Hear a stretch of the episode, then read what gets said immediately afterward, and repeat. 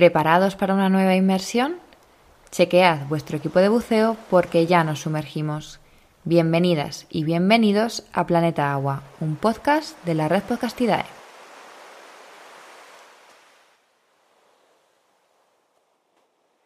Hoy en Planeta Agua nos sumergimos entre bosques de algas gigantes con Vladimir Garmendia, Vladimir es biólogo marino, trabaja en la Estación Costera de Investigaciones Marinas de la Universidad Católica de Chile y como buzo científico se ha especializado en el monitoreo de peces costeros asociados a bosques de kelp. Además, junto con otros biólogos, ha puesto en marcha un proyecto realmente interesante, del que nos va a hablar en el episodio de hoy. Hola Vladimir, bienvenido a Planeta Agua y muchísimas gracias por acompañarnos en este episodio. Hola Nati, muchas gracias por la invitación. Súper contento del interés que eh, han, manifestado para eh, aprender sobre estos fascinantes ecosistemas, eh, subvalorados también, pero aquí estamos. Encuentro que es súper necesario hablar de, los kelps o de los huiros, como les decimos acá en Chile. Pues, pues vamos a hablar de ellos. Cuéntanos, Vladimir, ¿qué, es el kelp o huiros, como le llamáis allí? Sí, los huiros, la palabra huiro es la forma en cómo acá en Chile se le refiere a, a los kelps, que es la definición, digamos, académica en el mundo angloparlante para, para este grupo de, de macroalgas pardas. Em, pero Wiro viene del quechua y, y los, los, pueblos originarios, eh, la palabra Wiro la tenían para referirse a la caña del maíz. Entonces, claro, porque precisamente la caña del maíz eh, tiene una gran similitud con ciertas especies de Wiro, en particular con la macrocisti, que se mantiene perfectamente erguida eh, en la columna de agua. Eh, pero, pero en realidad, bueno, los, los los kelps, son, son algas, primero que todo. Son algas de las que eh, podemos ver a simple vista, es por esto que se les llama macroalgas, y pertenecen al grupo de las algas pardas, debido a su, a su pigmentación. Y bueno, en realidad a, a, los kelps, los kelps pueden ser distintos, distintos grupos taxonómicos.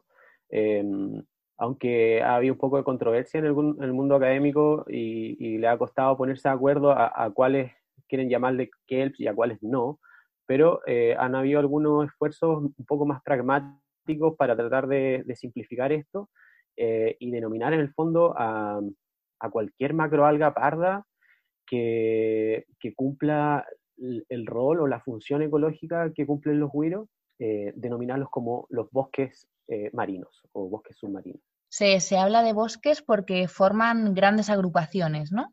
Exacto, sí. Eh, tienen esta particularidad. Em, bueno, acá en Chile tenemos distintas especies y sinceramente es, sumergirte en un bosque submarino. Eh, el aspecto que tienen estas algas eh, es muy similar al de un árbol o al de un arbusto. Entonces, claro, y forman estos, estos, estos hábitats bien complejos en, en, el, en el ambiente submarino, al igual como lo hacen los bosques eh, en, la Tierra. Y bueno, entonces tenemos eh, bosques de kelp ahí en Chile, pero ¿podemos encontrarlos en, otra parte del mundo? Sí, sin duda. No es una particularidad de Chile, eh, aunque sí están a lo largo de toda la costa de chilena, pero así como podemos encontrar kelps o huiros acá en Chile, también encontramos en Perú, en Argentina, eh, si vamos al hemisferio norte, eh, encontramos también en, las costas de California, em, en, el Ártico también encontramos eh, kelps, encontramos en, Alaska, en Groenlandia, en Canadá, bueno, en Europa también, en España, en Francia, en Gran Bretaña. Entiendo que en las Islas Canarias también hay una especie del género Iclonia, también en Sudáfrica, Australia, Nueva Zelanda, están, están en todos lados.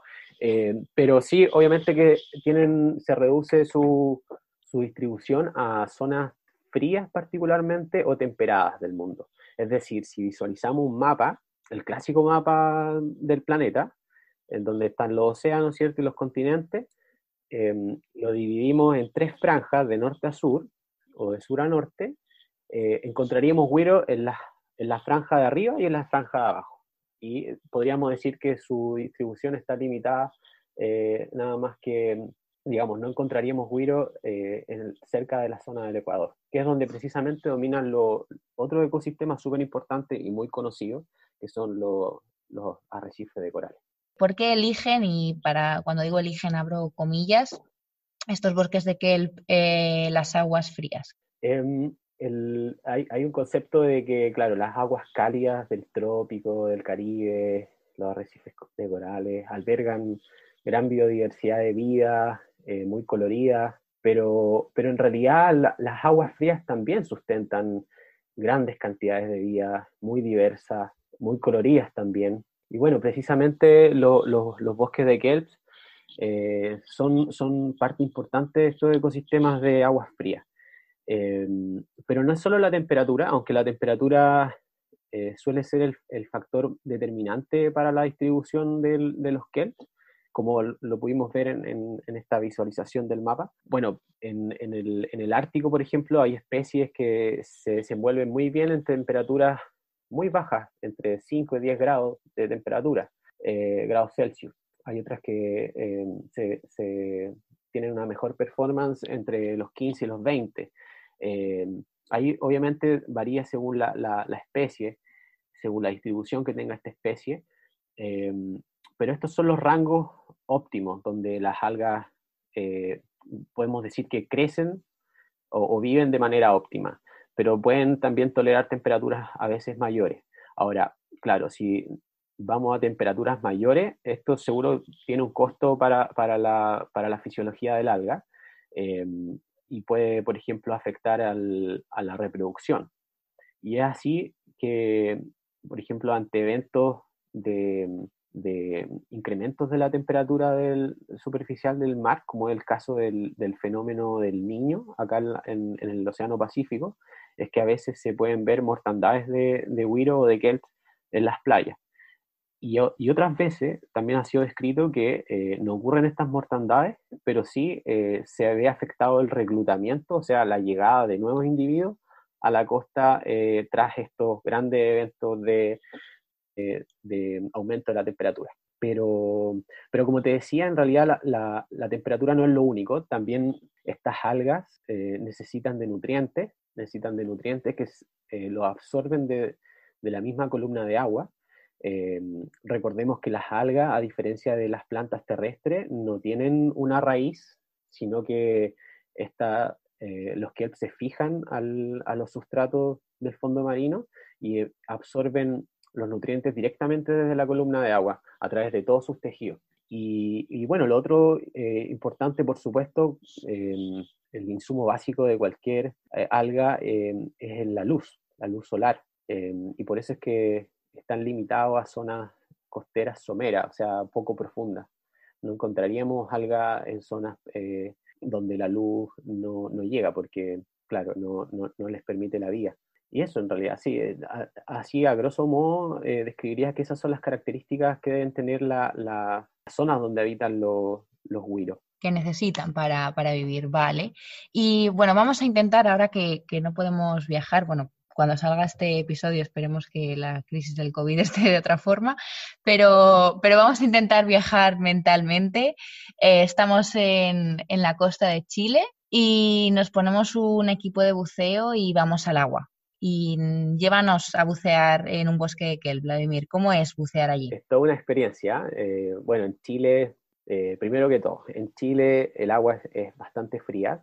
Eh, las temperaturas rondean entre los...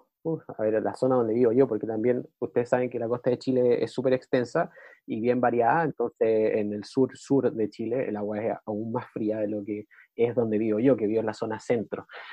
pero acá para esta zona del, país necesitamos usar trajes, ya sean trajes de goma grueso o trajes eh, secos, que te mantienen aislado del, frío eh, hasta cierto punto, por supuesto.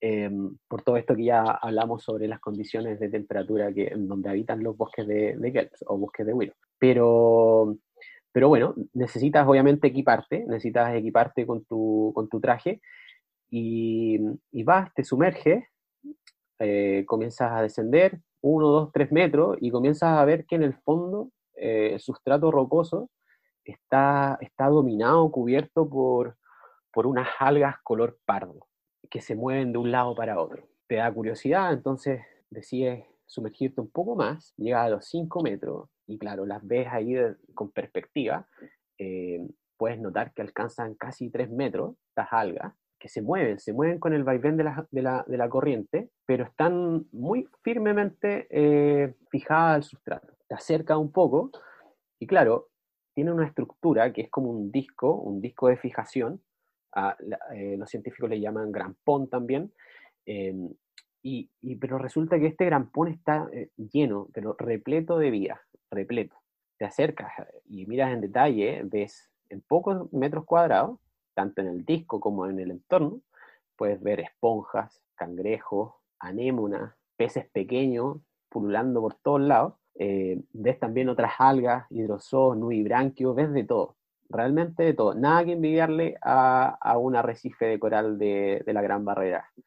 Eh, y, bueno, eh, eso es solo el comienzo, porque después, si tú levantas la cabeza, te puedes encontrar con un pez que tal vez te va a estar observando, te estuvo observando todo el tiempo, es un pez que está perfectamente mimetizado en, las láminas del huiro, eh, por poco no lo notas.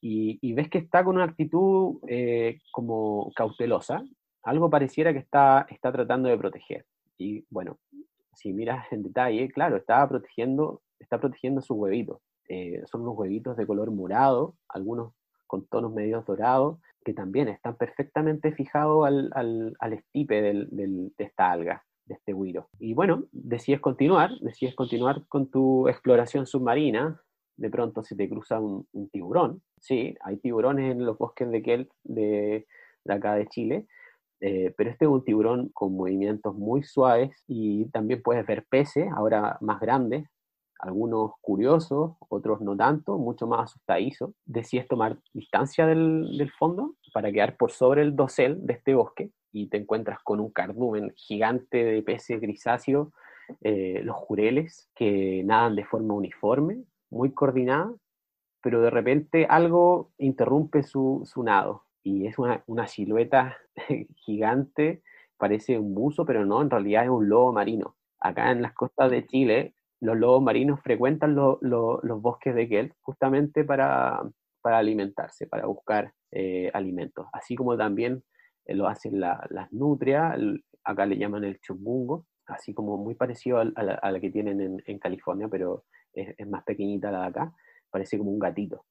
Eh, también se alimentan desde los bosques de eh, los cormoranes, que son aves marinas, excelentes buceadoras. Y sí, así yo más o menos describiría un, ecosistema de huiros saludable en la costa de, de, Chile. Una inmersión increíble, desde luego. O sea que hay muchísima biodiversidad asociada a estos bosques. Además, los animales parece que los utilizan como lugar de puesta, porque claro, parece un refugio seguro. ¿Como guardería también los utilizan, Vladimir? ¿Hay especies que lo utilizan como guardería? ¿Sí? Sí, sí, sí. sí hay hay em, eh, especies de, de, estos arrecifes que, que prefieren las zonas con, con huiros, con algas, para, para mantenerse ahí eh, bien, bien seguras, poder tomar, digamos, tamaño para después desenvolverse ya de forma más libre por el, por el, por el ecosistema marino. Pero sí, sin duda que es, importante, son importantes zonas de, de crianza para peces, eh, donde también llegan las larvas, porque eh, en, el ambiente marino los animales tienen una fase eh, larval pelágica que básicamente se desenvuelven por unos meses, a veces por días según la especie, en la columna, pero después necesitan de un, de un ambiente más estable, por decirlo de alguna forma, y este ambiente más estable, más seguro, se, lo, se los brinda, eh, se los brindan estos ecosistemas costeros que son los bosques de, de Y en cuanto a, nos has dicho que podemos ver tiburones, ¿qué especies de tiburón frecuentan estos bosques? En Chile, digamos que hay una o dos especies, dependiendo de la zona, son habitantes, digamos, estables de, los bosques de Huiro. Estos son los tiburones pinta roja, les llamamos acá. Los pinta roja también hay, hay eh, rayas, que son como los primos de, los tiburones, ¿cierto? Eh, estos condrictios. Y, pero son tiburones de pequeño tamaño, no alcanzan más de 50, 60 centímetros. Y como te los describí antes, son, son muy dóciles, son muy dóciles con movimientos muy pausados. Eh, a veces los pillas eh, en, grietas, en cuevas, eh, pareciera que están como durmiendo. Y otra particularidad que tienen estos tiburones es que ponen sus cápsulas, sus cápsulas ovígeras, precisamente las ponen en, los guiros, en los kelps, ya sea en, el guiro palo, que es la lesona trabeculata, o a veces también en el guiro macro. Y, eso es bien particular porque ahí eh, queda en evidencia cómo, cómo, el alga provee de una estructura eh, a estos tiburones para que puedan eh, completar sus ciclos de vida. ¡Jo, qué maravilla! Qué maravilla escucharte. Y bueno, ya antes nos has comentado que aunque sí que son capaces de, sobrevivir estos bosques de kelp en un amplio rango de temperaturas. Eh, hay temperaturas que son más óptimas que otras y que cuanto más eh, caliente el agua, pues peor es para ellos, ¿no? Entonces, imagino que el cambio climático, el, acelerado cambio climático, no va a ser algo positivo, ¿no? Para, para estos, estos kelp. Eh, precisamente hay zonas del mundo eh, como entiendo que la zona sur de Australia eh, ha sido los bosques que ahí existen, que son de especies distintas a las que habitan acá. Creo que compartimos la, el Guiro macrocisti, que es una especie que está distribuida casi que en todo el mundo. los bosques de esa zona del planeta están súper vulnerables a los incrementos de temperatura. Allá ocurren eventos de, les llaman las heat waves, que son precisamente como de pronto hay un aumento de temperatura súper importante en, el, mar y, con eso, por supuesto, que tiene consecuencias súper dramáticas en, los habitantes que obviamente están acostumbrados a, aguas más frías. Y precisamente dentro de los grupos que se ven afectados son estas, estas algas, eh, los kelps y con ello, dada la importancia que tienen los kelps, se ve afectado toda la comunidad que vive asociada a estos, bosques. En Chile eh, también ocurren eventos eh, de em, incremento de la temperatura del mar, que como te lo dije antes, era, eh, son estos eventos del niño, que son oscilaciones térmicas a gran escala, estamos hablando de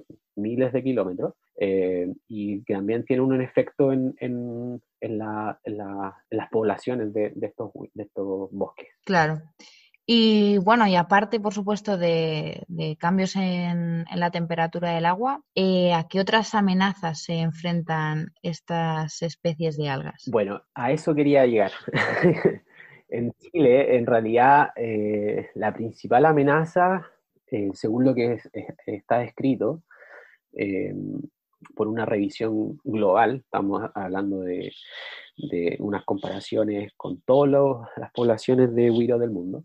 Eh, y en Chile precisamente la amenaza no, no es eh, el aumento de la temperatura, eh, ya te voy a contar por qué, pero en Chile la, principal amenaza es la, es la extracción, la extracción comercial de, los bosques, porque bueno, los kelps tienen un carbohidrato muy apetecido por muchas industrias, entre ellas la farmacéutica, la cosmética, que es el alginato.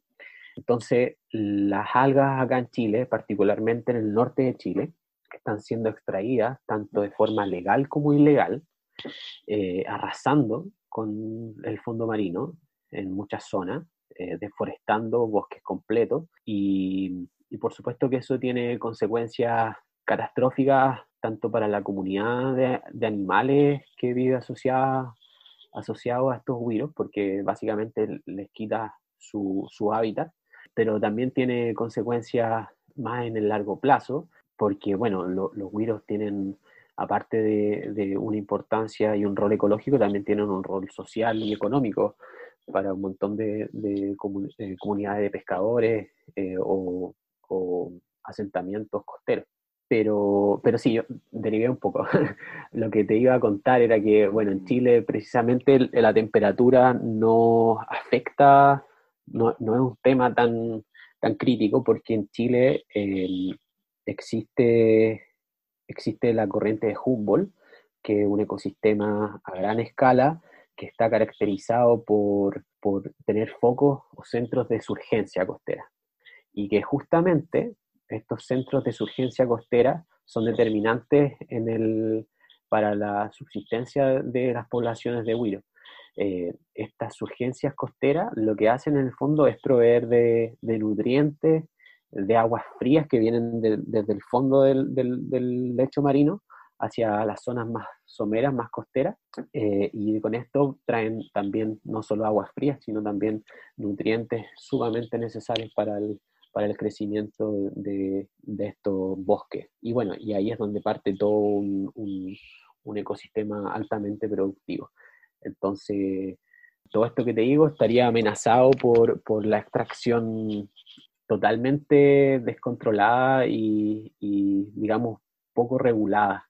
En Chile eh, falta mucho que hacer en ese tema falta poner mucha regulación al respecto y por supuesto que también eh, esas regulaciones tienen que ir de la mano de, fiscalización. Aunque es un tema complejo porque también eh, hay familias que viven de eso, o sea, el principal recurso para muchos pescadores en el norte es el recurso huiro, el alga. Entonces el, tema se vuelve cada vez más complejo. Claro, o sea, es eh, la extracción del alga para luego exportarla a, estas industrias que nos has dicho, ¿no? ¿Pero es una exportación a nivel mundial o, del país? Eh, es, para comercio internacional. Los principales compradores, entiendo, del, alga, eh, el alga ya seca, es el, son China, y creo que Francia también. Pero sin duda China es uno de los países, eh, de los principales compradores de, de Wiro. Vale. Entonces, bueno, aunque no sea la razón principal que les amenaza,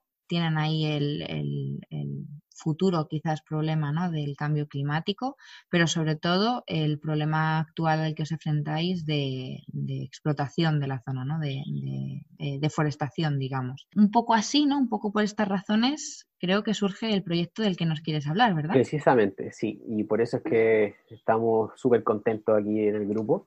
Eh, que haya habido este interés, porque a nosotros nos hace un gran favor de difusión eh, que conozcan el material que estamos generando eh, muy de a poco, es una iniciativa reciente que tiene precisamente como objetivo llevar la, biodiversidad que existe en estos importantes ecosistemas, llevarlo a, la gente que no tiene la oportunidad de, bucear de pronto o, que por alguna razón no, ha podido interiorizarse con, con estos ecosistemas y que están ahí, están ahí, o sea, tú caminas ahí unos metros desde la playa, o sea, nada, unos metros desde la playa y ya está, está lleno de, de, Entonces es súper necesario que la gente los reconozca como parte de su entorno, como que los valoricemos, que empaticemos con, esto, con estos bosques. Eh, y ese es el desafío, porque no es fácil generar, por ejemplo, empatía con, con un alga, que ya de por sí, acá en Chile al menos, no sé si en otros lados del mundo también es así, tienen un estigma. Y claro, a veces el alga uno lo relaciona con, algo que está varado en la playa, que se pone eh, maloliente, en general cosas negativas. Pero, pero es todo lo contrario, o sea, esa alga que está varada en la playa antes era parte de un bosque impresionante y que sustenta una cantidad de vida increíble que también es, relevante para, las economías locales, porque sustentan pesquería, y esto no solo en Chile, sino también en el, mundo. Eh, muchas de las pesquerías artesanales son eh, la, base ecosistémica, son precisamente estos bosques de huiro. Entonces es súper importante que la gente valorice de alguna forma estos, estos bosques.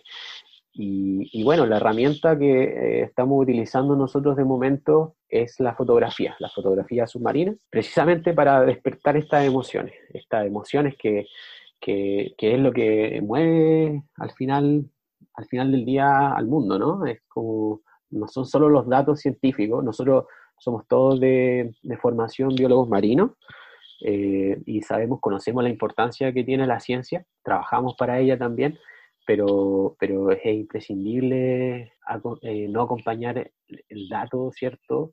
La publicación, el conocimiento científico con algo que genere estas emociones en la, en la ciudadanía. Y bueno, la fotografía submarina consideramos que es una herramienta súper potente para, para, lograr ese objetivo. Es fundamental y para la conservación, de hecho, de, de otros ecosistemas, pues está siendo una, una, gran herramienta. Luego hablaremos de, luego te preguntaré cómo podemos encontraros en redes, pero ya os adelanto que, que tenéis que seguir a este proyecto porque las imágenes que comparten son espectaculares y de hecho yo ya les tengo dicho a todos que, en cuanto esta pandemia eh, me lo permita, me voy para allá a bucear, que, me muero de, ganas. Y una pregunta, Vladimir, que se, me, que se me quedó antes en el tintero. Nos has estado explicando un poquito cómo se forma ¿no? este, estos bosques. Nos has dicho que estas algas, a pesar de, moverse con el vaivén de la, de la, corriente, están perfectamente ancladas al sustrato. Eh, pero quería preguntarte cómo es posible que, floten. ¿Qué, estructura tiene que les ayuda a mantenerse tan erguidas? Bueno, eso varía según la especie. Hay especies como por ejemplo el guiro, el guiro palo acá de Chile, que si usted eh, luego van a, nuestra fotografía, van a ver que la mayoría de nuestras fotos son de, este guiro en particular. Este guiro en particular tiene unos estipes que podríamos decir que serían como las ramas, aunque no lo son, pero serían como las ramas de, un árbol, eh, y son las que mantienen erguido precisamente a, este, a esta especie de huiro. Pero hay otras especies, como el huiro macrocisti, tiene una estructura que son los neumatocistos, que, conservan aire adentro. Son, son como pelotitas de aire, que son parte de su, de su morfología y una parte súper trascendental y que en el fondo probablemente explica eh, el éxito que tiene eh, en gran medida esta alga en, el mundo, porque como te decía, está distribuida en todos lados. Y lo que le permite entonces esta, esta estructura al, al macrocistis particularmente es mantenerse erguido casi a lo largo de la, columna de agua completa, llegando a la superficie y con esto poder adquirir eh, o recibir mayor iluminación del sol, que es trascendental para, para cualquier organismo con, con, tejido vegetativo. Y bueno, ¿cómo podemos eh, colaborar en la conservación de los, de los guiros en general y con vuestro proyecto en particular, Vladimir? Bueno, en realidad pienso que se puede colaborar desde distintas dimensiones, eh, pero el primer paso sin duda es, dar a conocer estos, estos ecosistemas eh, que han sido subvalorados, como conversamos, no tienen la, cobertura mediática que tienen los arrecifes de corales, que también son ecosistemas súper importantes y súper amenazados.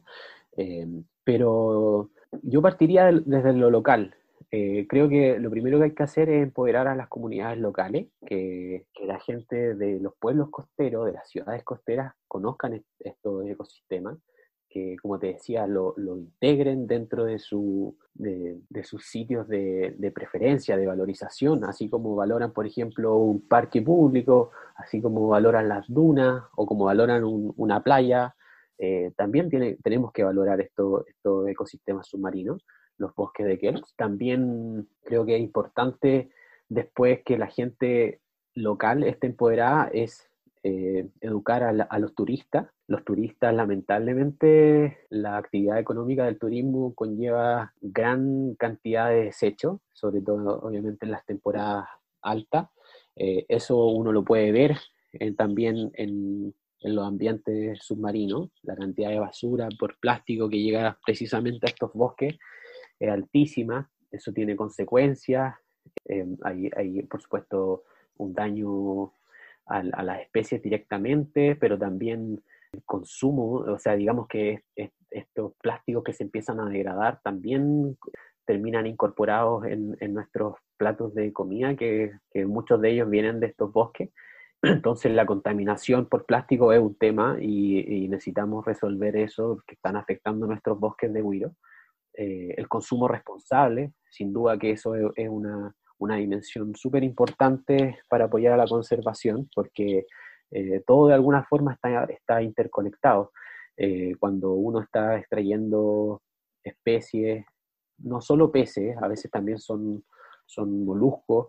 Acá en Chile tenemos uno bien, bien apetecido por la pesca artesanal y los consumidores, que es el loco, que y claro, si, si tú vas y extraes recursos bajo sus tallas eh, legales de reproducción, perdón, bajo sus tallas mínimas de, extracción, estás irrumpiendo en un equilibrio ecosistémico, así como también si ocurre la pesca indiscriminada de peces que regulan muchas veces a las poblaciones de, de, de herbívoros, que como seguro ustedes se imaginarán, estos herbívoros tienen un efecto importante en, los bosques mismos, porque ya sea que se alimentan del alga directamente o se alimentan de, las pequeñas, de los pequeños, eh, las pequeñas algas que llegan y se asientan al sustrato, entonces se rompe un equilibrio ecosistémico. Entonces, sin duda que el consumo responsable de los recursos del mar tiene que ser un, tema a atacar. Eh, y luego todo apoyar a las iniciativas, apoyar a las iniciativas de, conservación, ya sea, como, eh, no sé, como la que estamos nosotros tratando de, levantar. También hay otras acá en, el pueblo donde vivo, en Las Cruces. Eh, bueno, además del centro de investigación en el cual trabajo, hay, hay, un programa de extensión que se llama Chile Smart y que ellos justamente han hecho una labor súper importante para educar a la, a, la, a la, gente, en especial a la gente acá, para precisamente que conozcan la vida de, de estos ecosistemas y, y educar a, los, a, los, niños, que es súper importante partir desde ahí. Bueno, además también hay otros proyectos colaborativos que están naciendo. La gente, yo creo que la, la juventud está súper inquieta y con ganas de hacer muchas cosas y así es como empiezan a surgir ideas. Tengo unos amigos que están haciendo un programa de lectura de, de las cápsulas que varan de estos tiburones que hablamos recién, porque, bueno, después de los eventos de marejadas que hay acá en Chile, que son bastante comunes, es súper común ver estas cápsulas de tiburón o de raya varadas en las playas, así como varan también las algas, bueno, también varan estos tiburones. Entonces, los efectos de esto no, no están estudiados y, acá los muchachos están haciendo una labor muy bonita eh, en, primero, educando a la gente, como eh, dando difusión precisamente a qué son esas estructuras, primero que todo, porque mucha gente, ni yo sabía antes de entrar a estudiar, qué, eran esas estructuras. Y bueno, son cápsulas como huevos de tiburones. O sea, ¿quién pensaría que eh, podría, haber varado un huevo de tiburón en una playa? Que vienen precisamente de estos bosques. Entonces, sin duda que hay que tratar de apoyar y darle difusión a esa, esa iniciativa. Eh, y así como también a las iniciativas de, de proyectos de investigación que son súper importantes. Muy bien, pues eh, vamos a intentar difundir al máximo vuestro proyecto y los que tenéis asociados. Así que antes de despedirnos, ¿cómo os podemos encontrar en las redes sociales? Bueno, en redes sociales, tanto en Instagram como en Twitter, estamos como Proyecto Wiros, Proyecto Wiros con H. De momento esas son nuestras plataformas. Genial, pues seguro que, que todas y todos los que nos escuchan empiezan a, seguiros. Ya, he comentado antes que, vamos, recomendable 100%, que las imágenes son una pasada. El trabajo que están haciendo estos amigos eh, amantes de la biología marina es espectacular. Y bueno, pues ahora sí nos despedimos, Vladimir. Muchísimas gracias de nuevo por, por, acompañarnos en Planeta Agua. Y a todas y todos los que nos escucháis, recordad que tendréis información ampliada sobre esta entrevista en el blog www.godiperproject.com que nos podéis seguir en Instagram como arroba barra blog o en Facebook como Project. De todas formas, tenéis todas las cuentas, plataformas y otros recursos que hemos mencionado a lo largo de la entrevista en las notas del programa. Hasta la semana que viene y como siempre, nos vemos debajo del agua.